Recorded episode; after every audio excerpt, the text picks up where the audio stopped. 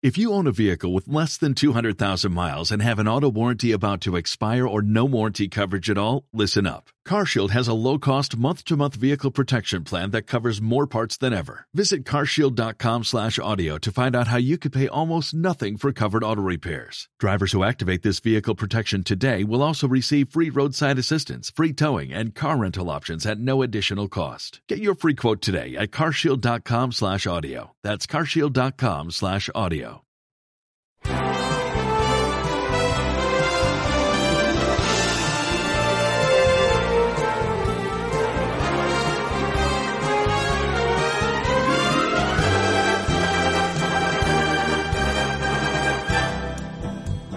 Marrones, la tertulia terapia con Poppy Blasco en Subterfuge Radio.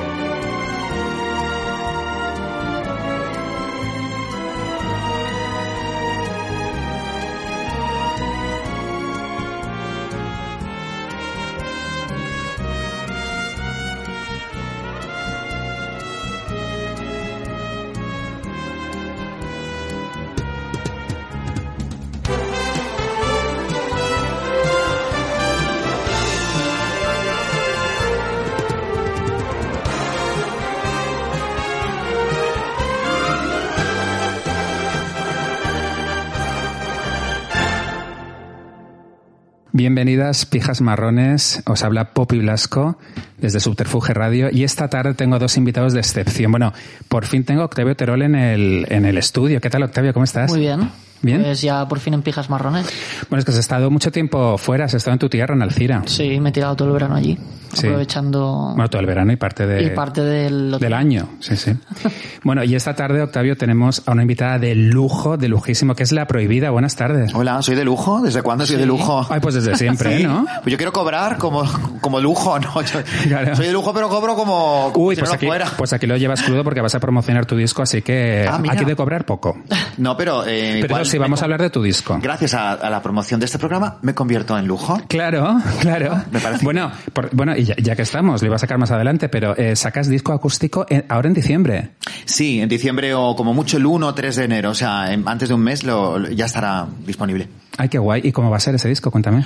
Pues bueno, eh, eh, va a ser, me ha quedado como, nos está quedando, vamos, a Guille Mostaza y a Diego Perinetti, la arreglista, muy años 70, un poco así, Ah. Pink Floyd, Janis Joplin, bueno, así como si no se hubiera drogado tanto, ¿no? Eso es muy Pero- Guille Mostaza. Sí. Qué guay. Es que Guille se ha enamorado del proyecto.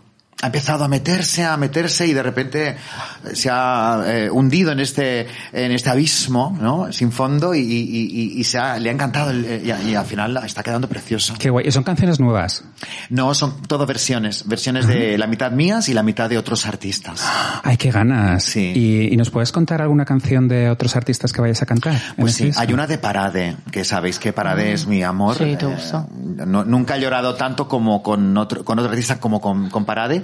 Y una vez de Algora, para variar, como sabéis que también estoy enamorada de él, pues entonces eh, Algora. Algora y Parade, y hay más que no, ya os he dado dos. Qué bien. Ya os he adelantado dos. Qué y bien. luego canciones de toda tu discografía. Sí, de Flash, de, bueno, de los cuatro discos que tengo, pues de los cuatro hay Mm. elegidos seis. Oye, Prohibida, ¿estás escondiendo tú en tu casa al piojo? ¿Quién, ¿Cómo? Eh, el piojo, ¿sabes quién es el piojo? ¿Quién es el piojo? ¿No sabes quién es el piojo? A lo mejor lo tengo escondido, pero no sé, qué- no sé qué No, no, no, no, no, te hubieras enterado, te hubieras enterado. Ostras, bueno, es que que no sepas quién es, eh, pues eh, no sé, No. eh, de repente mm, Elliot eh, Page, que no sepas quién es Elliot Page lo entiendo, pero que no sepas quién es el piojo. Bueno, el piojo es un delincuente muy guay, que es súper sex symbol, fagota ahora. porque es un, es un alucinero. ¿Cómo se dice? ¿Alucinero o no?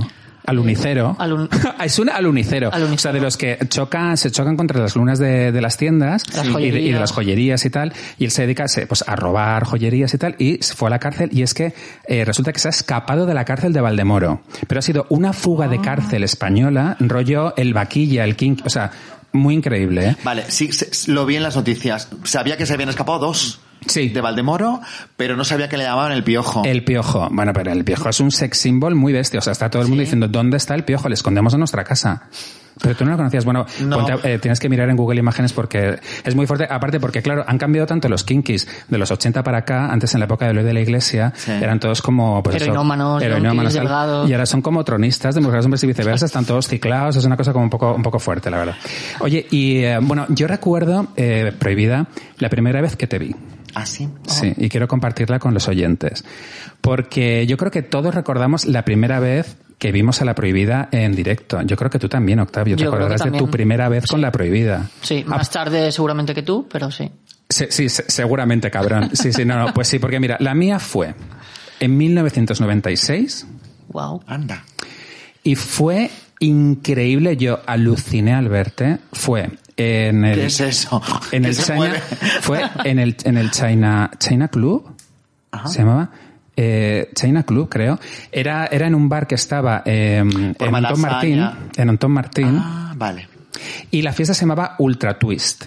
Vale, no me acuerdo, pero... Era una fiesta que organizaba Alaska, eh, que organizaba también. eh, ah, ya sé cuál es. Hice un striptease y enseñé el chocho. Efectivamente. Sí, enseñé... y Bueno, esa fiesta se llamaba Ultra Twist por... Se llamaba Ultra Twist. La no me canción de acuerdo. los Cramps. Eh, No me acuerdo, la llevaban los fans de Alaska, creo, y Alaska estaba invitada. Para... Al- Alaska pinchaba y también pinchaba Nacho Canut. Y, y me acuerdo que ponía des- en el flyer ponía descorche la prohibida. Yo no sabía nada de, de lo que era eso, ponía descorche la prohibida. Y de repente hizo un striptease, eh, pues bueno, una, una drag queen que era eh, como si fuera la prostituta de un motero, porque por aquel entonces eh, llena, llena de tatuajes, como pelirroja. Recuerdo que tenías un diente partido, Sí. muy, muy, muy sexy.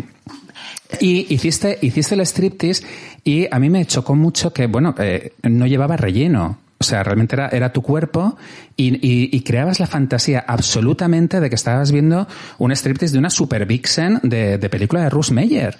Y- y no, no había nada de eso en la realidad, pero creaste esa fantasía y era fascinante. Es que mis referentes eran esos en aquellos tiempos. Ah, mira, pues acertado. Sí, era, bueno, yo sobre todo yo quien quería ser, que además eh, aquí el Octavio lleva una, cam- una, mira, lleva la camiseta de Cramps. De The Cramps. Con una, un fotograma de What's Inside the Girl, pero creo que el fotograma, sí, puede ser de eso. Eh, eh, yo quería ser Poison Ivy de los Cramps. Sí, está Poison Ivy, ¿eh? es pues Claro, la por eso lo digo, que llevas una camiseta de los Cramps. Yo quería ser ella, o quería ser chica Russ Meyer, o chica Jess Franco. Esas eran mis referentes, ¿no? Que yo era travesti, entonces eran como que las travestis, pues normalmente, eh, que- que tenían como referencia Arcio Durca, Rocío Jurado, que también eran mis referentes, junto con Sara Montiel y otras, pero estaba también... eh, Esa la cosa parte rockera esta- americana. Sí, de... de, Mm, de serie B. De carretera. de, de Psychobilly, que es lo que a Mm. mí me gusta mucho, que lo sigo escuchando, que me encanta, mira, Gen- eh, Generador, por ejemplo, Mm. nuestros amigos de Baby Horror, todo eso, ¿no? Compré el vinilo eh, hace poco, o sea, que me sigue gustando, o sea, Claro. que yo he tocado como muchos palos, ¿no? Pero siempre, siempre he sido travesti, muy orgullosa. Claro, claro. ¿Y tu primera vez, Octavio, con la prohibida, cuándo fue? Pues yo creo que fue en la gira que hiciste con Fangoria, que no me acuerdo qué año sería, pero esta que se llamaba Varietés. O sea que igual esos 10 años después que Poppy, Uy, ¿no? hace Así. poco, eso es de hace poco. No, tipo 2000... 15 años. 15. O 2015. sea, 2005 o así. No, 2015 no. 2005, perdón. Y yo me acuerdo de la primera vez que te conocí a ti ¿Ah, sí? en Valencia, en una discoteca de ambiente, que tú estabas con una novia Sí. en una discoteca de ambiente y ¿Sería llevaba los Lourdes? ojos pintados. Pero era en Valencia. Lourdes. Sería Pues Lourdes. era Lourdes, sí. Claro. Entonces tú estabas ahí hablando mucho rato con Nacho Canut, Pues- toda la noche hablando. Y siempre que íbamos Nacho y yo a esta discoteca, te ponías a hablar con él horas, horas. Claro, horas porque yo de aquella vivía en Valencia. Bueno, vivía en Al- entre Alcira y Castellón, que es donde estudié. Pero tenías como 17 años o algo así. Bueno, Imagínate. un Ya era poco como más. medio- Si si gótico. si ahora tiene 19, pues imagínate. Claro, Sí, sí. yo me acuerdo de esa noche que nos presentaron, fue en Valencia. Ah. Qué guay. Qué bueno. Qué bueno. Luego, luego eh, no sé qué opinas tú, Octavio, pero a mí una cosa que me, me alucina de la prohibida es que yo creo que eres la única mm, travesti, drag queen, bueno, como lo quieras llamar, que ha estado en los 90, en los 2000, en los 2010, eh, Sí. porque bueno, es- eso que dicen de que es muy difícil mantenerse, yo no recuerdo una que haya estado presente desde los 90. Mm, Ya, desde Porque luego. soy vieja y porque me, No, bueno. me gusta mi trabajo y me, y me- pero sí, al final, eh, sí, y, y fíjate qué interesante lo que me dices porque ya no es haber vivido eh, muchas décadas, es haber vivido lo mismo y ver cómo las historias se repiten. Entonces tú estás desde tu, eh, digamos, eh, trinchera, desde esta comodidad que te da, pues, en- el no posicionarse demasiado, no sé, violentamente, ¿no? Estás ahí como muy tranquila viendo cómo pasa y viendo las historias que se repiten y esto es lo que te da el paso del tiempo y es muy interesante. Es que yo Qué creo que también es porque a mí me pasa con la prohibida que yo no la considero como, eh, pues eso, una drag queen. O sea, para mí es una estrella del pop que circunstancialmente Sí. eh, se traviste. O Sí, son sí, las sí. dos cosas también porque yo estoy muy orgullosa. Mira, No, no, que, o sea, sin desmerecer al travestismo, pero, Claro. pero cuando yo pienso en la prohibida Ya. pienso en, eh, pues, en, Ujú. pues en una estrella del pop como puede ser eh, Billy Idol o como puede Claro. ser, ¿sabes? Pero, y, y da la casualidad de que esa estrella del pop que se llama Sí. la prohibida ¿Es drag queen o- eh, es drag o- queen sí. o... Mira, cuando yo empezaba, yo quería salir de los bares de ambiente de Chueca y quería cantar en, en, en, en festivales y en salas de concierto y tener mi repertorio. Vale. Ahora que ya tengo mi repertorio, que ya actúo en, como, en, como con conciertos, con músicos, con todo, ahora es cuando digo, perdona, yo soy una travesti de bar de ambiente y lo tengo que llevar con mucho orgullo y pertenezco a ese mundo, porque vengo de ese mundo Sí, sí. y soy las dos cosas, no hay que quitar una... Claro, claro, es las dos cosas, pero Claro. es que hay gente que no es las dos cosas, que es una cosa o es Sí. otra. Y hay gente que denosta. eh, El denostar y eh, ahora mismo es muy difícil escuchar, es muy fácil hablar. ¿Eh? Y la gente no escucha. Y, y- y- hablas y encima te posicionas en contra de algo, ¿no, cariño? Soy una la, soy- soy la típica travesti de bar de ambiente de callejón oscuro. ¿Qué pasa? Bueno, y orgullosa de serlo. También pues hago pop o hago tecnopop o italo disco. Eso también. No hay que quitar una cosa para la otra. Yo me acuerdo en, en los 90 que sí que había una escena de drag queens muy importante en Madrid. Eh, la- las primeras que recuerdo eran Psicosis González. Sí. Había, había otra con turbante, ¿cómo se llamaba? Esta, Shanghai Lili. Eh, y luego, bueno, pues eh, apareció una nueva generación eh, de finales de los 90 que fuiste tú, había, había algunas más. Me acuerdo que montasteis un grupo que se llamaba eh, Plutonia. Sí. ¿Verdad? Sí. Sí, yo os vi en el refugio eh, con, Ay, con sí. Plutonia. Creo que estaba también Antoñita Glamour por ahí. Sí, sí, ¿verdad? Antoñita Glamour, Que la- luego, luego, luego hizo Glamour to Kill, eh, Antoñita Sí, Glamour. Vera, una chica también que venía. Mm. Aquello fue una cosa muy rápida, muy pasajera. Nos hicieron grabar una canción así como muy comercial. Plutonia. La típica canción para petarlo, que no lo petó, ¿sabes? Tan- esto- siempre que te digan, esa canción lo va a petar, no lo peta. Yo me salí del proyecto enseguida y seguí haciendo con Luis Miguel, y luego con Spanky.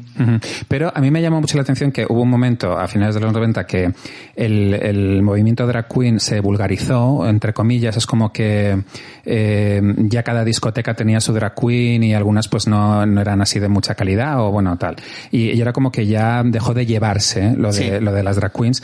Y de repente llega el, el 2000 y, eh, y es como de repente aparece el Electroclass, la escena Electroclass en el 2002, y reapareces de nuevo por todo lo alto, de repente convertido un poco en, esta, en este rollo Electroclass con tu single Flash, que ahí sí que lo petaste. La primera vez que lo, vamos, algo, algo parecido a petarlo, porque yo nunca lo he petado así, en plan, porque no tengo tampoco promoción ni, ni, ni la necesito, pero, porque ya me promociono yo, ya yo me hago mi promoción, ¿no? Pero, eh, sí que tuve algo parecido a un éxito, ¿no? En el 2005. Y en realidad, pues, es- a mí me gusta un poco vivir en el, en el presente y, y- y me gusta hacer las cosas que, que me estimulan y a veces hago las que nadie, las que no se llevan, pero las hago igual porque me gustan, entonces. Pero has sabido adaptarte muy bien a, a los cambios de las décadas. Es uno de los, motivos, tu capacidad de reciclar tu personaje y tu identidad, Sí. lo que ha hecho también que sigas ahí, ¿no? Mira, yo eh, creo que tengo eh, la suficiente, creo que solamente en esto en mi vida ha sido coherente, en la única cosa, porque lo demás nunca ha sido coherente en nada, pero en esto creo que he sido coherente y es en no cometer el error de las personas jóvenes y el error de las personas mayores. ¿Cuáles ¿Sabes? son? Pues yo pienso que las personas jóvenes, ah, el error que tienen es no mirar atrás y conocer el pasado reciente y, y darse cuenta de que su discurso es un discurso heredado eh, que ellas tienen que encargarse de continuar.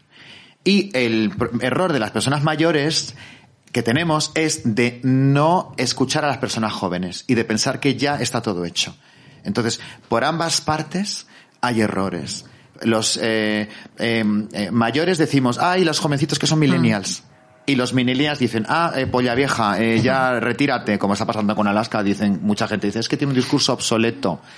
Y me encanta porque me gustaría conocer el discurso de estas personas que dicen que tiene un discurso obsoleto, que es un discurso de acti- el típico este de activistas veganes, de hashtag de Twitter, eh, dentro de una y no saben lo que han hecho eh, las personas de antes, ¿no? Y no se enteran, ¿no? No todas, evidentemente. Ya, ya, claro. no, no estoy generalizando. Y luego están los mayores que dicen, ay, los millennials que no se enteran de nada. No, cariño hay gente maravillosa en- y, y aquí tenemos que estar todos, porque todos estamos construyendo. Yo creo que ahí en ese punto siempre he admirado el pasado, siempre he reconocido el pasado y, y no me he estancado nunca en el presente ni, ni he pensado que ya estaba todo hecho. Y sigues colaborando con gente que hace cosas ahora, con gente joven, etcétera, como Algora, por ejemplo, y músicos Sí. así, ¿no? Sí, y, y mira, ahora el otro día hablábamos de Samantha Hudson. Realmente yo Samantha Hudson es que tampoco la veo como una nueva generación, la veo como alguien que me encanta, Claro. que me estimula y que me gusta, porque hay mucha gente de su edad que no me interesan para nada y me parecen unas petardas. Mm. Y, y, y- pero ella sí me gusta, pero es que me gustaría que tuviera 70 años, ¿sabes lo que te digo? Claro, claro, O sea, claro. que hay muchas veces que cuando le ponemos la etiqueta de la generación, em, eh, estamos eh, mandando a la hoguera a, un, a un montón de, de gente, tanto de un lado como por el otro. Luego está la gente de 37 que se creen que son millennials y que no eres mi, no tienes nuevo discurso, cariño. Tienes 37 y ya eres viejuna. No tienes 50 como yo, pero no tienes 21, ¿sabes? Claro, claro. Y entonces ya es la risa, todo, eh, la cosa esta del, eh, de todo esto. Sí, lo generacional y todo Claro, esto. y ahora mismo está, hay una ensalada ahora mismo. De generaciones. Sí, sí, hay, pero ensalada de gemelas. Ensalada de gemelas. Gemelas. Yo, eh, y luego es verdad que de un tiempo a esta parte, eh, en, en estos últimos años, yo ahora ya veo a la prohibida como si fuera una gran dama de la canción, como si fuera una François Hardy.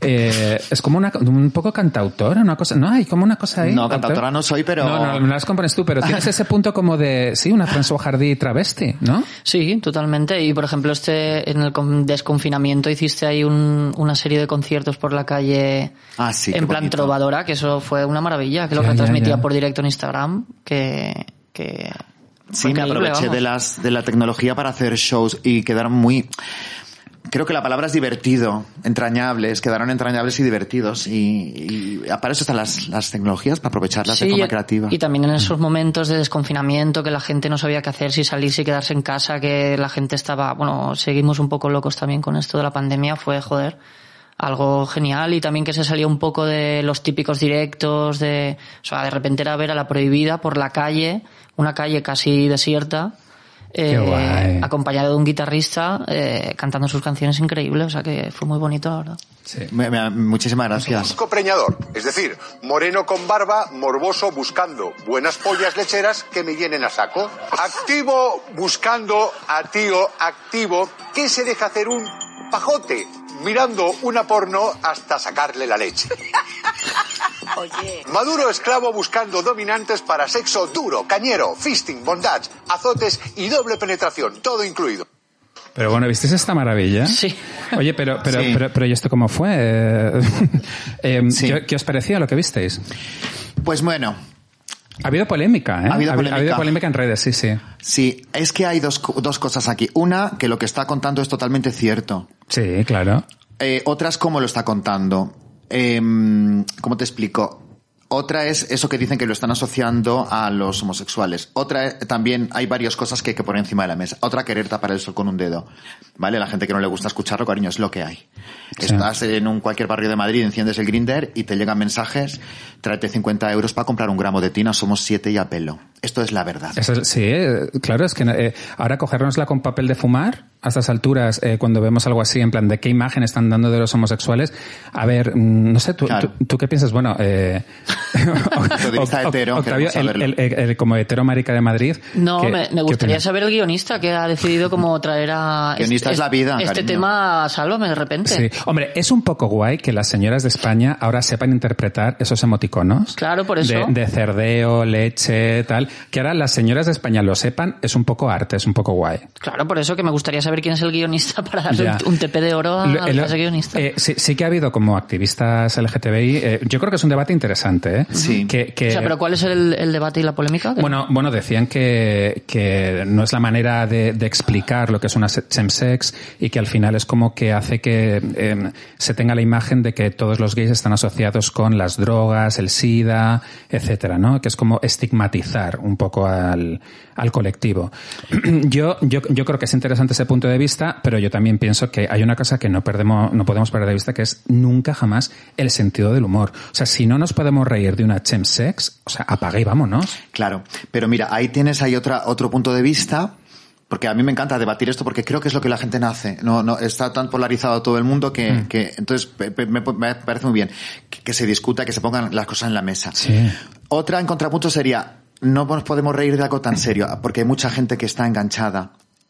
Hay mucha gente que tiene muchos problemas de, aparte de los de salud, que luego te viene, no, es que está la PrEP. No, la PrEP no te lo quita todo, la PrEP no te, no te ya. salva de todo. Luego dicen, no, es que hay adicción a las drogas, eh, hay problemas psicológicos. Mm. Entonces quizás reírse de este tema se puede exponer, pero lo han hecho de una forma demasiado jocosa y nadie de ellos ha dicho, oye, perdona, es que esto es un poco Esto- serio. Es que esto es un tema serio. Claro. Sí, hombre, luego también tenemos que entender que hay programas y programas para explicar unas cosas y horarios y horarios. Igual, Sálvame a las 2 de la mañana es un programa que sí se puede prestar. Porque esto a- fue en el Deluxe. Sí, en el deluxe y se puede prestar a tratar temas con cierto humor y, y un poco sin paternalismo, porque mm, yo sí creo que hay que educar a la audiencia, pero igual a las 2 de la mañana, un sábado en, el, en, en Sálvame, pues ya se da por entendido que quien está viendo la televisión en ese momento, pues bueno, pues que sabemos un poco de todo esto, ¿no?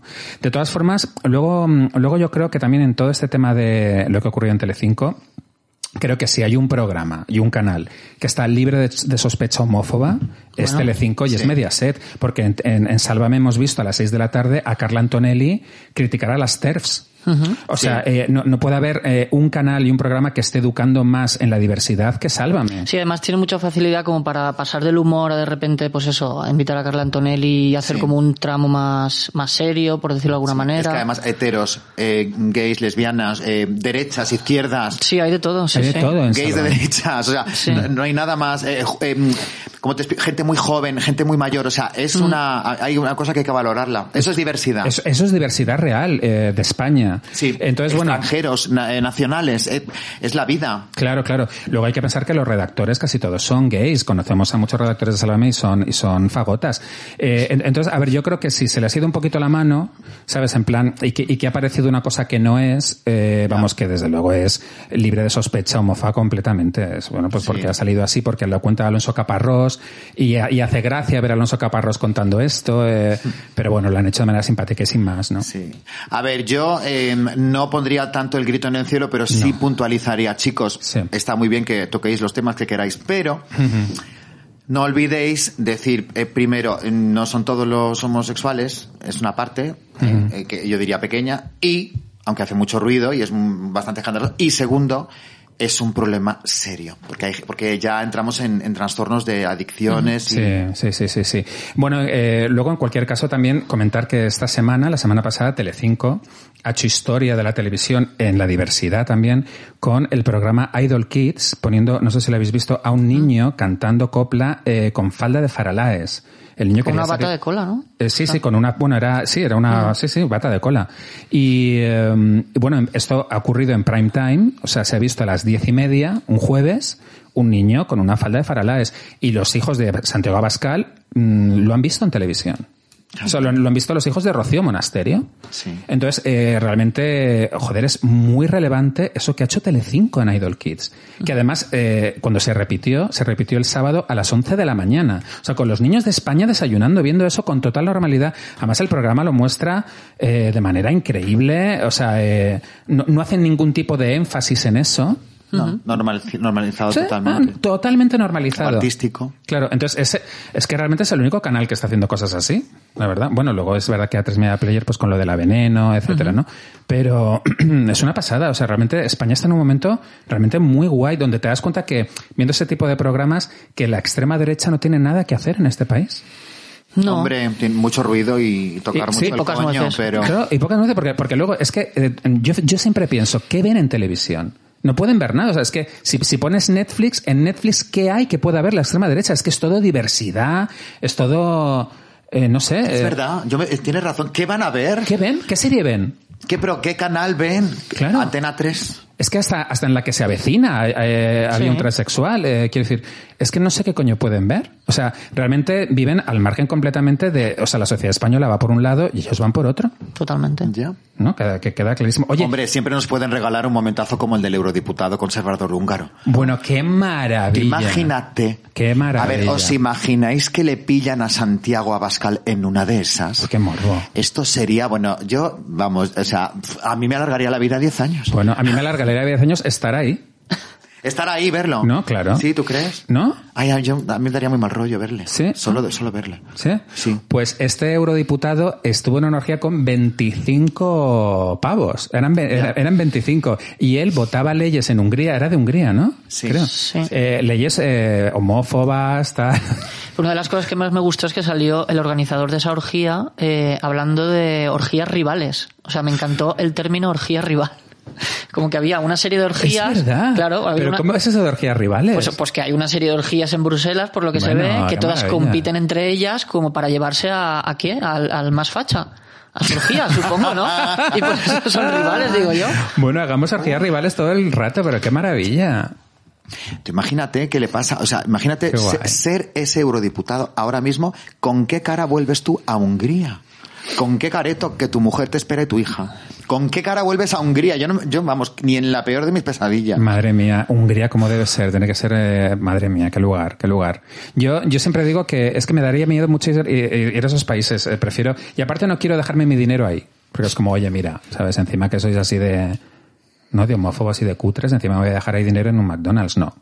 Hombre, Yo voy a países, Pero claro, em, cada país tiene su. Tampoco nosotros, quiero decir, si lo analizamos, España, estábamos años luz hace muy poco. Sí. De Francia, por ejemplo, o de, en muchas cosas, no todas. ya. Eh, pero de, que Alemania, que Holanda, imagínate, en los años 70, Holanda era un paraíso, o, Sí. o Bélgica, y España éramos aquí, pues lo que éramos. Ese- Cada país o cada territorio tiene su. Bueno, y su luego, y, bueno, evolución. y- y luego vas a Holanda y no, no es todo maravilloso, porque Holanda es un país súper racista. Son su- bueno, de hecho, hay una cosa que es impactante, que es que hay discotecas donde no dejan entrar españoles. Hay discotecas que son solo para holandeses. Bueno, yo no sé. O sea, eso, eso no se ve, o sea, eso en España ocurre, bueno, y se monta un escándalo, imagínate. Pues Pues, no sé si- eso en Holanda es normal. Darles la razón, eh, un poco. Que somos muy cabras. eh. Ya somos un poco cabras. Oye, eh, os tengo que recomendar muy mucho una película que, que está para descargar por ahí, que se llama Freaky. Eh, ¿La habéis visto anunciada o algo? Freaky. No. Bueno, No. es la nueva película de el director de eh, Feliz Día de tu Muerte, que es una película que, que nos encantó. Tú la has visto Mm, también, yo Octavio, te gustó sí. mucho. que es como un Día de la Marmota eh, en plan Scream, es un slasher Día de la Marmota. Pues este Freaky es como si fuera, eh, ponte en mi lugar, la película está de Freaky Friday en la que se chocaba Jimmy Lee Curtis y Lindsay Lohan, que eran madre e hija, y se intercambiaban las personalidades. Y de repente la madre se convertía en la hija y la hija en la madre. Pues es esa historia, pero con un asesino en serie y una víctima. Bueno. Res- resulta que la víctima se convierte en el asesino en serie y el asesino en serie en la víctima. Y es alucinante todo lo que pasa. Te va a encantar, Prohibida. Pero qué, mez, qué, qué, qué, qué- sancocho, ¿no? Qué ensalada. es Me una- encanta. Sí, sí, sí, sí, sí. Y, y mira, es genial porque el ver al asesino en serie siendo la chica, intentando convencer a sus amigas de que es ella, de que por favor, de que es ella.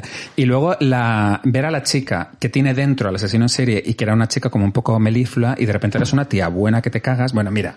No, no, no, alucinante, alucinante. Ay, qué ganas de verla. Si no os la perdáis, Friki, está para descargar en súper buena calidad, la encontréis en, en cualquier Mira. plataforma de estas de streaming y tal. Sí. Oh, mira, hay una cosa, mira, ahora que me, me está recordando esta película que es maravillosa, Cabin Fever, por ejemplo. Ay, que también qué es un poco ensalada, pero que es una cosa que, que al final, qué bien hilado todo. Uy, sí, ¿Cómo sí, te sí. metes dentro? Pero qué mal, qué mal rato la, la infección que se cogen, ¿no? Esa especie de virus del agua de, en, en Cabin Fever. No, tú, est- claro, eh, me he equivocado en- de Cabin Fever. No era, Ah. De era Cabin in the Woods. Boots, es- ¡Qué maravilla! Bueno, claro, es Quería que- hablar de esa, perdón. Claro, claro, es que se monta un chocho en esa película tremendo porque crees que es una cosa como de asesinatos en una cabaña Y luego Jumanji. y luego Jumanji. Ya.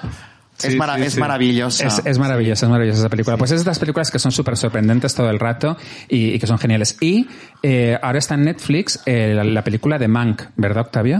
Que es la nueva película de David Fincher. Cuéntanos qué te ha parecido. Pues yo la vi en el cine porque mm, la verdad es que siempre, no sé, o sea, prefiero ir al cine, haya pandemia o no. Ah, la viste en cine antes de que se estrenase en Netflix. Sí. Qué guay. Y nada, fui a verla al cine y la verdad es que la disfruté mucho. Es No muy sé. para ver en cine.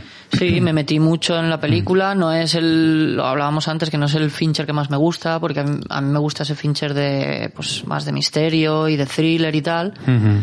Pero bueno. Nos encanta Fincher. Fincher es una maravilla. Sí, es el sea, nuevo Hitchcock. Yo cuando no sé qué ver, digo, me voy a ver una película de Fincher. O Sí, sea, sí. mi película favorita, o sea, entre mis 10 favoritas estaría Zodiac, sin duda, vamos. ¡Jo, qué maravilla! O sea, una película que por mí podría durar 5 horas. Y dura tres y media. qué maravilla. Zodiac. eh, Y lenta, pero me encanta. Sí, es como lenta, pero como que te envuelve Sí. y te... Es muy envolvente, muy atmosférica. Una dirección artística, una recreación histórica de las mejores que he visto en mi vida. Sí, apar- aparte Zodiac en su momento fue súper revolucionaria porque David Fincher venía a hacer Seven, que era un thriller con sorpresa final, y de repente vuelve a hacer un thriller y todos, ay, entonces se va a repetir un poco, ¿no? Va a volver a hacer lo de Seven. Y no porque, claro, como al asesino del Zodíaco no se le pilló, Nunca. aquí no puede haber sorpresa final. O sea, es una película donde no se sabe quién es el asesino. Sí, donde... Eso es donde- maravilloso. Donde vives la pesadilla del, del... eh, Donde se mete el investigador este que, bueno, que era un ca- caricaturista de un periódico, pero que, claro, luego se mete a, a investigar el caso y se obsesiona con él. Mm. Entonces, al final, lo bueno de la película es como, cómo te meten en esa pesadilla, en esa obsesión. Sí. Y, y lo bonito de Zodiac es que seguramente a lo largo de la película has visto al asesino. Claro, se ha cruzado con él en algún momento, Eh, seguro. o, o le ha interrogado, ¿no? Pero no se sabe. Es- eso, es, eso es muy guay. Y bueno, Mank no, no va por ahí, no es el Fincher que Mm. más me mola, pero, pero bueno, es, ah, es un homenaje increíble a, a, pues eso, a Ciudadano Kane, a Orson Welles, Al a, cine, a la gente que hace películas. a la gente que hace películas, es, o sea, pertenece a ese género de, de, pe- de cine dentro del cine. Metacine. Y, mm, y a mí la verdad es que me gustó mucho, la verdad. Mm, Sale Amanda Seyfried, guapísima, que además es una actriz que me encanta y que es súper fetiche de grandes cineastas, porque Amanda Seyfried eh, ha trabajado con David Lynch en el último Twin Peaks, con Paul Schrader en El Reverendo, con David Fincher, o sea, es como increíble su carrera. Y sale Gary Oldman, eh, que es como un papel muy de Oscar, hace de, de Mankiewicz, el guionista de Ciudadano Kane, alcohólico, tal, eh, muy interesante. Maravilloso, Sí, sí, guionista. sí. Yo soy súper fan de Mankiewicz. Hombre, hombre. Bueno, pues eh, la verdad es que vas, vas a ver una visión de él muy personal. Yo, yo no conocía cómo era él y sus problemas y todo esto. Y sí, sí, es muy interesante. Mira. Mm. Y, lo- y la película es muy bonita. eh, mm, para mí no llega a las cotas de Ed Wood. Antes te lo comentaba Octavio, que para mí es la gran película de gente que hace cine y del cine dentro del cine. Es el gran biopic de, de las películas. Eh, se queda a, un- a unos pasos por detrás de Ed Wood, pero bueno, pero está fenomenal. Hay que verla, está en Netflix y, y mola mucho. ¿eh? Ah, pues mira, la voy a ver. No, además me encanta porque siempre me he imaginado cómo sería Mankiewicz después de conocer su obra y después de conocer sus películas, Oh, oh, oh, sí, sí. que era una, ya a mí me da la impresión de que él era una persona que odiaba la hipocresía y que odiaba el postureo. Porque Sí. lo criticaba mucho en sus películas. Sí, efectivamente. Entonces a mí me, hubiera- me encantaría saber cómo es el retrato de este hombre. Que se habrán, in- se habrán informado y se habrán Claro, claro. documentado. Sí, de hecho, el, el guion eh, de la película está escrito por el padre de David Fincher, que se documentó durante muchísimo tiempo sobre la figura de Mankiewicz. Ay, qué arte. Sí, está hecho por su padre, el guion. Qué bien. Ujú. Que su padre ha muerto además. Su padre O sea, murió. Era como un poco recoger ese proyecto y homenajearlo. Antes de poder ver la película eh, que él había escrito, hecho. Es un proyecto muy bonito, la verdad. Oye, bueno, ya es Navidad. ¿Qué vais a hacer esta Navidad? Ni puta idea. ¿Y ¿Tú, tú? tú? Pues yo me voy a mi casa, pero Al- corriendo. Alcira, Valencia. Al- a, Alcira. a, mm, estar todo el rato al lado de una chimenea Ay, qué gusto. y Y a pasar de todo. Y a pasar de todo, vamos. Qué bien, qué bien. ¿Tú eres navideña, prohibida? Nada, yo, yo soy Grinch, soy el Ah, Grinch. sí, eres el Grinch. La detesto. Qué guay. Oye, ¿tú sabes que el Grinch, eh, que detesta tanto la Navidad, en realidad es de las cosas más navideñas, navideñas que, hay. que hay. No hay nada más navideño que el Grinch. Pues no lo sé. A ver, t- tampoco voy a hacerme ahora un, vamos, analizarme, porque si me tengo que analizar, tendría que analizar otras cosas, pues más, ah, más Profundas. útiles que esto, ¿no? bueno. Pero a ver, que yo detesto la Navidad, pero claro, ¿qué pasa? Si tengo que salir a la calle, porque la Navidad se te impone, ¿no? Entonces, Sí. bueno, pues lo haces. Vas a una fiesta o vas a la otra, o haces un fin de año, finges que eres feliz, eh, no sé, delante de la gente y ya está. Y luego te vas a tu casa. Es como a la gente que no le gusta el invierno. Yo soy de verano. ¿Qué hago en invierno? No me voy a ir a la República Dominicana a pasar calor. Tú eres de verano, no ¿eh? puedo- yo Qué soy- guay. Oye, sí. pues, pues, pues me encanta. Bueno, yo es que soy de todo. Pero es que hay mucha gente que de verdad que odia el verano en plan de qué calor, qué horror. no. A mí me encanta. A mí me encanta el verano. Ya. Tú eres de Chiclana. Sí. Oye, eh, Sí, hay leyendas urbanas por ahí que se encargaron algunas hijas de puta de decir que yo era no sé qué, que si yo tenía, eh, pero sí, las de siempre, vamos. Y yo sé de quién hablas, de las que, después de esta pregunta, imagino que vendrá por alguna hija de la gran puta, eh, eh, venida menos, que estará diciendo por ahí, no, es que ella es de, de Teruel, se ha dicho. No, es que ella, no, además me encanta porque decían, yo es, de un- siempre he sabido que eres de Chiclana. es de Teruel, pero dice que es de Chiclana. Digo, hija, pues si tengo que cambiar, digo que soy de, que, que soy de Nueva York. Claro. ¿no? Tontería. O de Tokio. Pero bueno, que me, va- que me parece bien lo que, lo que digan todas. Pero eres de Chiclana. Sí. Y, pero no tienes nada de acento. No. Y eh, esto te lo quitaste como Paz Vega en Lucía no, del Sexo. ¿Cómo No, lo que pasa es que mis padres no son de allí. Yo he vivido Ah. en el extranjero. Eh, ¿Cuándo viniste a Madrid? yo llegué a Madrid aproximadamente con... A ver, yo estuve viniendo desde los 25 hasta los 28, pero no vivía en Madrid, pero venía mucho. Me iba a vivir a casa de Álvaro Villarrubia, estaba dos meses y a lo mejor me iba todo el invierno a Roma, ¿no? Estaba septiembre y octubre. Luego volvía para primavera, ¿sabes? Y luego en septiembre otra vez otro mes. Yo vivía entre Muy Italia- viajera, muy Carmen Sandiego. Pero, o, o- o sea- que tú viniste a Madrid justo cuando, eh, vamos, llegaste y hiciste el descorche en el China Club del Ultra Twist, pr- prácticamente. ¿Fue de lo primero que hiciste en Madrid? Mira, lo primero que hice en Madrid era una fiesta, la fiesta de la presentación de La Flor de mi Secreto.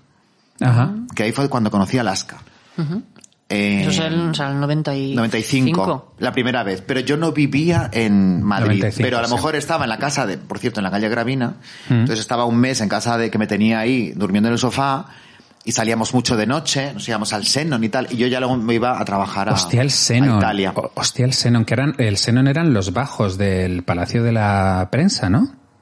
Enfrente. Ah, vale, vale, vale, vale. Eso era el Pasapoga, los bajos del, del, del Palacio de la Prensa. Eso fue el OM. Claro, pero el- después, El Pasapoga, efectivamente. Pero Sí. antes, lo primero, primero, primero fue en Callao. sí. Debajo de los cines de Callao.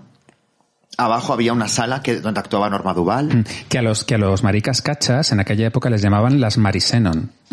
Ah, pues puede ser. Sí, sí, sí, sí. Sí. Del Senon. Sí, abundaba mucho y, y era como otro estatus eh, tener el cuerpo musculado. Luego el estatus ese pasó a los Bears, que empezaron como la, el, el paradigma de la diversidad y se convirtieron en, en, en los más de- nazis que los propios, que al final transformaron a los que iban musculados en personas supernaturales, porque claro, se se, ¿sabes? Ahora está la cosa así un poco revuelta y tal, porque con la reivindicación de la feminilidad, de los... eh, Del gender fluid. Claro, que está muy bien, ¿no? Mm. Y, y todo eso, pues es como que ahí ya están como diciendo, ay Dios mío, ya no podemos tocar este tema porque ya, Claro. sabes, que yo creo que no es ni una cosa ni la otra, ¿no? Que Ya, ya, ya, hay que estar un poquito, relajarse un poquito, pero es verdad que ellos fueron como demasiado radicales en un momento dado. Mm. Oye, Prohibida, eh, una pregunta. ¿Vas a presentar el Drag Race España?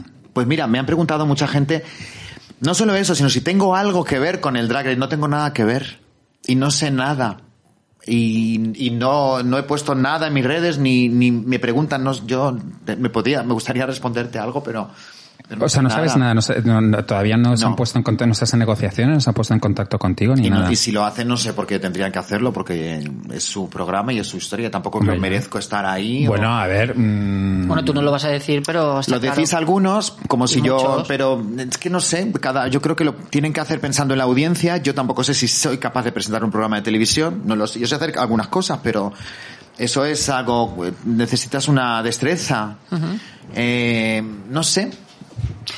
Yo creo que es un programa que se ha lanzado el proyecto, pero to- igual todavía No, no, está, está- no se han puesto no, no, no, está- han anunciado que se va a hacer, pero Claro, desde pero luego no todavía no se han puesto a prepararlo. No, no, no, no, o, estarán en ello, pero no lo sé.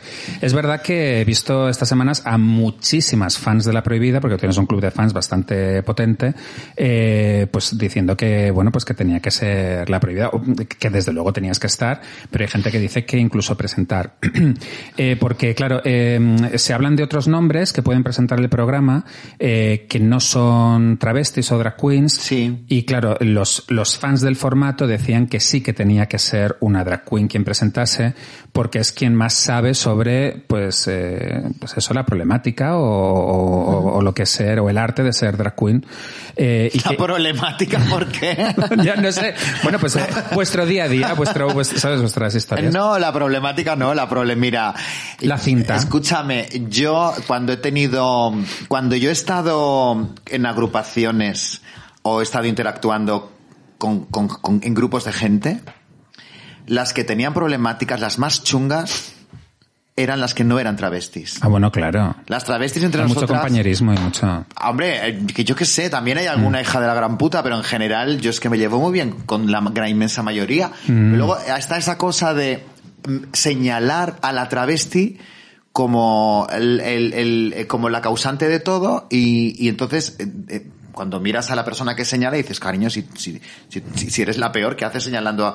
Si al fin, ¿Sabes lo que te digo? Siempre está muy, está muy bien señalar a la travesti como la, la loca, para quitarse un poco... Lo que pasa también con las mujeres, ¿no? Que siempre dicen que son sus peores enemigas y, Sí. y lo mismo. Sí, que ¿no? entre ellas se Que llevan ellas mal, se llevan que hay mal. competitividad femenina y luego en realidad... Y vamos, ya. entre los chicos también la hay. Bueno, entre los chicos hay más, yo creo. Y entonces yo esta cosa de problemática, hombre, sí que la hay, claro, como en to- cualquier entorno profesional o social, pero pero no es verdad que nos esto es una No, pero sobre, no, no, no, pero me refería al día a día de, o sea, que, que- que tenía que ser una drag queen o una travesti quien eh, fuera jurado por- porque es quien más sabe sobre Sí. el mundo, por así decir, ¿no? O sea, porque se hablaba de que igual puede ser, eh, pues otro, pues otra persona, pero en, en RuPaul Drag Race es RuPaul porque digamos que mm, a la hora de juzgar, porque es un concurso en el que se juzga, eh, cada semana echan a una, Sí. pues quien eh, tiene más potestad para hacerlo, entre comillas, pues tiene que ser una persona que conoce por lo menos esa y que tiene esa experiencia, ¿no? Que O sea, tiene experiencia en no podría ser un, una, una drag eh, Miley Cyrus, pues Miley Cyrus podría hacer eh, RuPaul Drag Race y decidir, bueno, no, no lo sé, pues o igual una podría. drag muy joven, ¿no? O sea, tendría que ser alguien, pues, como la prohibida. Por ejemplo, si no fuera una, una drag queen o si no fuera, sé. si no fuera un travesti, eh, quien, quien fuera el jurado grande de RuPaul, podría ser de repente Norma Duval. No- Norma Pues Duval mira, sí podría. Norma Duval podría, porque Norma Duval, eh, por su carrera, Mm, que ha hecho muchas cosas relacionadas con la escena Sí. y con todo lo que son, eh, sobre todo en vivo, ¿no? Que es lo que ha hecho ella, mucha revista y todo eso. Podría ser también con Velasco, podría ser, que sería una fantasía, Esperanza Roy. La que acabas de decir, Esperanza Aguirre. Esperanza Roy. Pero yo todas Esperanza estas mujeres Roy, las sí, veo como, Estoy hablando de artistas de la escena. las veo Claro, como de claro, jurado, ¿no? Claro. ¿A quién? A, a todas estas personas que Te estás has diciendo. asustado porque me salía de Sí, sí, has dicho, eh, por ejemplo, Esperanza. ¿Qué va a decir esta Sí, loca? Esperanza Roy sería, vamos, sería lo más increíble. Claro. O sea, tú imagínate. Imagínate Esperanza Roy Bueno, con bueno. todo lo que ha hecho esta En señora. revista, en todo, claro, O sea, claro. Esperanza Roy sería, eh, para mí, eh, la, el- la- además sería, y lo voy a decir, la maricona. Sí. Por excelencia, eh, sería ella. Lo que pasa Sí. que, claro, esto, pues, eh, hay mucha gente que no la conoce. Sería maravilloso. Pero- Está, está retirada, ¿eh? Está, está de hecho, bueno, está retirada. Eh, pero sería una maravilla tenerla Claro. ahí. Eh, fíjate, también creo que podría hacerlo bien, a ver qué pensáis, eh, si no fuera una... una ¿Pero de jurado o de presentadora? De- no, de presentadora, o sea, de jefa, de, de Vale. quien decide quién se va y quién no se va. Eh, Miguel Bosé. Hostia.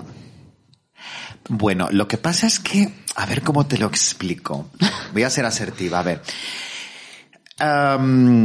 Miguel Bosé creo que, am, ¿cómo te explico? Em, artísticamente y en cuanto a forma de expresión, es verdad que sí que ha sido muy libre.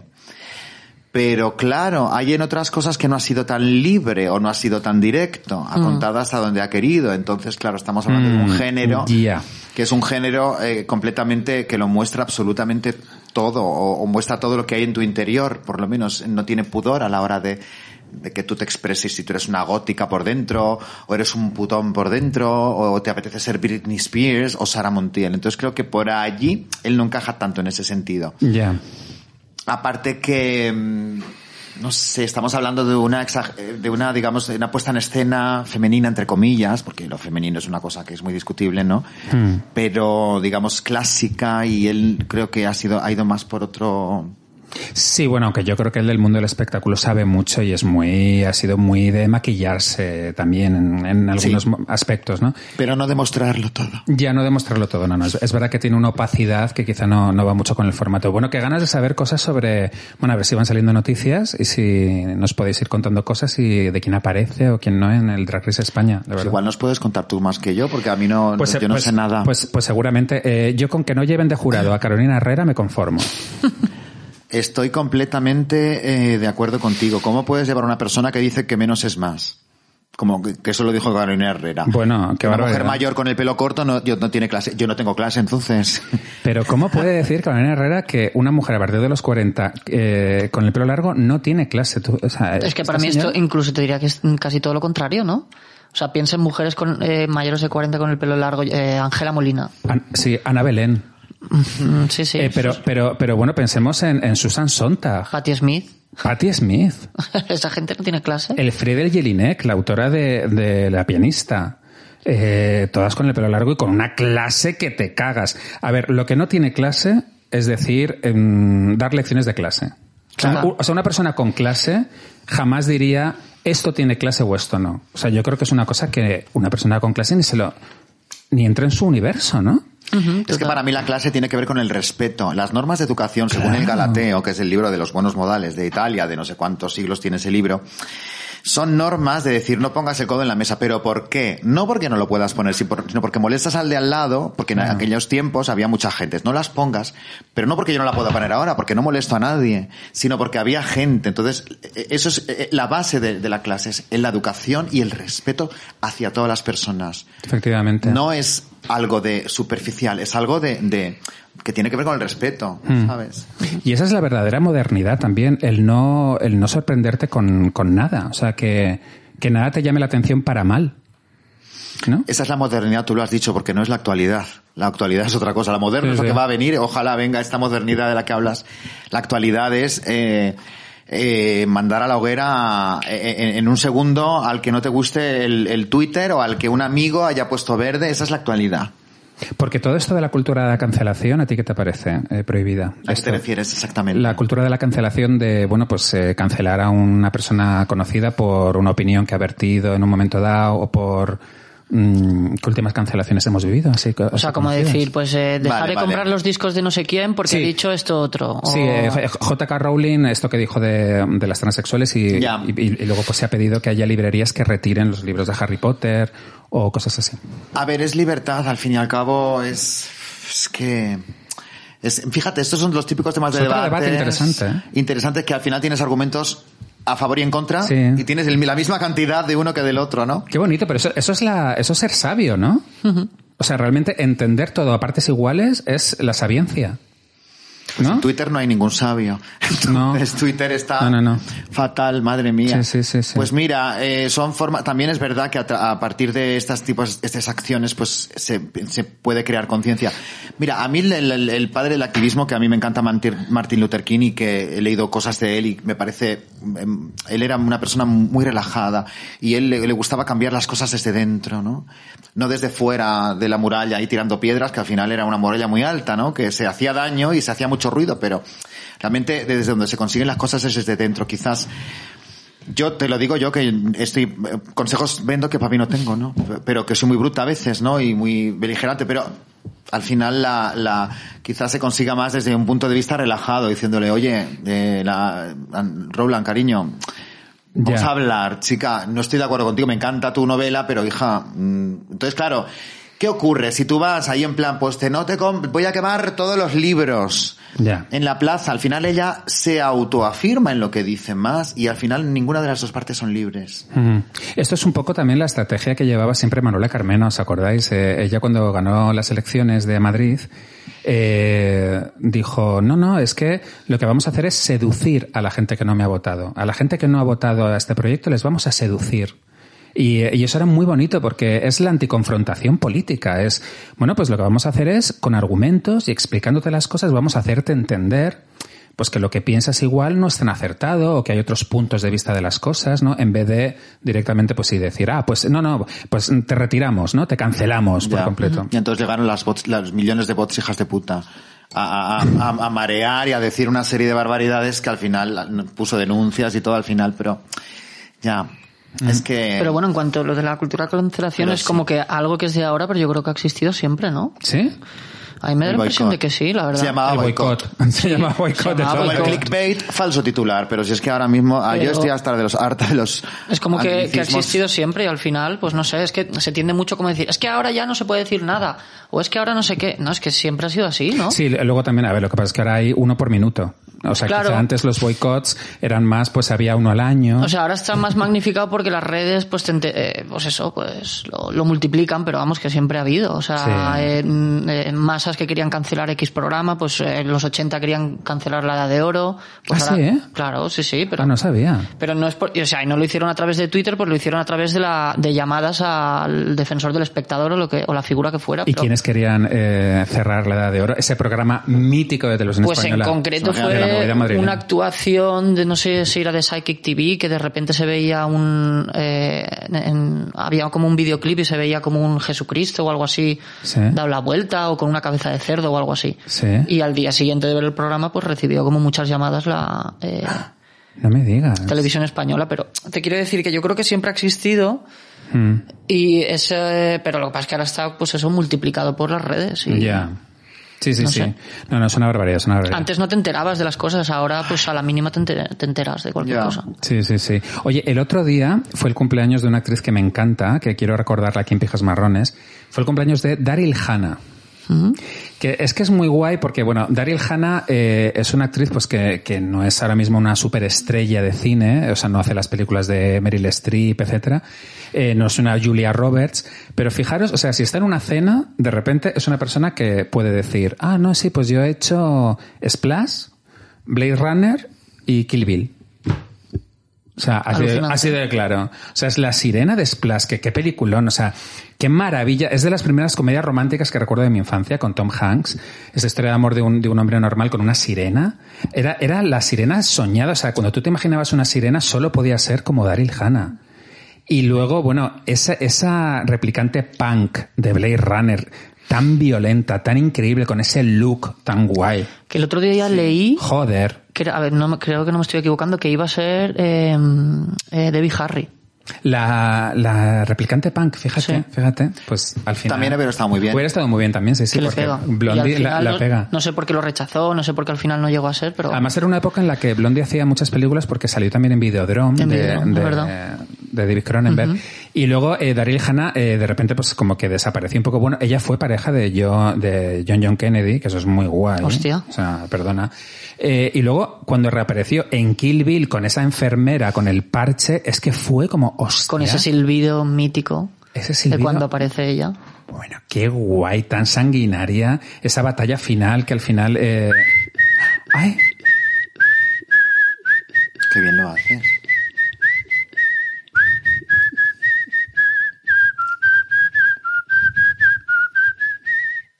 Bueno, Octavio. Igual. Bueno, qué maravilla. Ese, ese que es de Ennio Morricone. Sí, creo, bueno, ni idea, la verdad. Sí, debe creo que serlo, sí, ¿no? Sí, sí. Sí, es sí. que es uno de los pocos talentos que tengo, si lo ves bien. Entonces, pues Mira. tenía que hacer gala de él un poco. Hostia, sí, sí, sí, no, silbas como un jilguero, hijo, de verdad, qué maravilla. Oye, habría que hacer un especial musical de Pijas Marrones que contigo silbando todo el rato canciones. Pues sí. Un disco... hacer el- la, la entradilla. Ay, sí, la entradilla. Bueno, hacer la entradilla de Pijas Marrones silbando, eso, mira, como lo grabes, eh, lo ponemos. O sea, si eres capaz, mira, sería una sorpresa muy guay para... Bueno, como ser capaz, sí. Bueno, bueno, por favor, sería muy heavy, me encantaría. Oye, eh, esta tarde, por cierto, eh, vai- vais a la presentación, yo, yo no puedo acudir, pero vais a la presentación del último libro de Valerie Vegas. Sí. ¿Verdad? Eh, ¿De, de qué trata este? Pues es como una especie de glosario de personajes, películas, libros eh, que tienen que ver ¿no? con lo LGTBI Efectivamente. en España. Sí. Qué guay. Ah, pero de, creo, creo, desde los años 50. Ah, vale. Hablamos del Bueno, pasado más reciente. Sí, 50, 60. Que no es poco. Que no es poco. Qué claro, porque antes creo que no había, no, no hay, no hay mucha información, ¿no? Pero es muy interesante y, y precisamente yo creo que es súper interesante porque que nos recuerdan el pasado reciente. Porque yo, hemos empezado el programa hablando de, de gente que critica a gente mayor que dicen que no tiene discurso cuando realmente, eh, digo que discurso tienen algunos, no todos, ¿eh? Y este libro es bueno para mm, ah, recordárnoslo, para ubicarnos un poquito todos y para saber que hay un pasado que hay que reivindicar y, y Es, justo esto que decías antes. Es súper importante que la gente joven conozca este tipo de historias, ¿no? Y de referentes, ¿no? Eh, que además eh, sirven para construir tu identidad. Y además eh, de eso, porque mi identidad está construida también de muchas de las cosas que a mí, por ejemplo, me mostró Alaska. o otros artistas, o The Cramps o lo que sea, ¿no? Bueno, pero es que es muy, a mí me da, me da mucha rabia, ¿no? Que, que, que esto es, que es muy importante eh, mirar atrás. Sí, sí. Porque venimos de allí. Claro. claro, claro. Am, Oye, un segundo. ¿El libro de Valerie Vegas cómo se titula?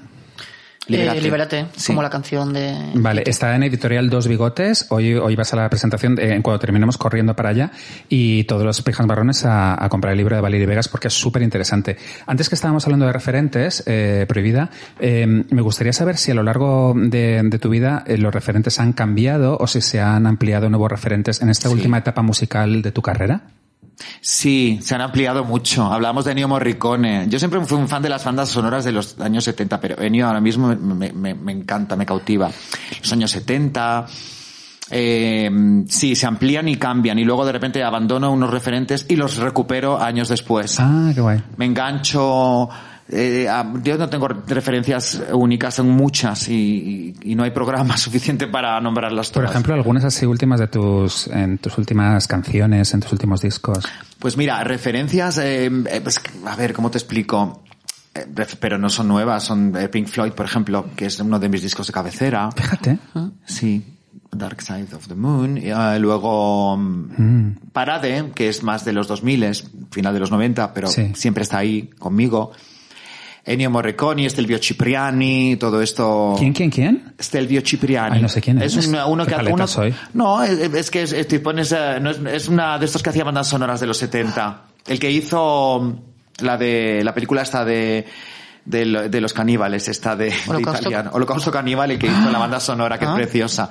Pues hay una co- colección de compositores y cada uno tiene además como que ha hecho bandas de 300 películas y una es más bonita que la otra. ¿Y cómo se llama él, perdona? Stelvio. Estelvio Cipriani. Cipriani. Sí. Ay, qué bien, vamos, lo voy a buscar luego, luego en Spotify. Eh, ¿Tú lo conocías, Octavio? No, no, no, no. Joder, ya es que los, los autores Es que lo- italianos de, de los 70, de películas italianas, es que es un escándalo. Y además Sí. tú tienes un mogollón de conexión con Italia, ¿no? ¿Ah, sí, Sí, por porque qué? vivía ahí 12 años. Ah, ¿viviste dos años en Italia? ¿Cuándo? No lo sabía. No tenía ni idea. Qué ¿Pero raro. cuándo fue? Pues eh, ya me fui en el 88 Ah, y ya pues volví como en los 2000 ¿eh? aquí.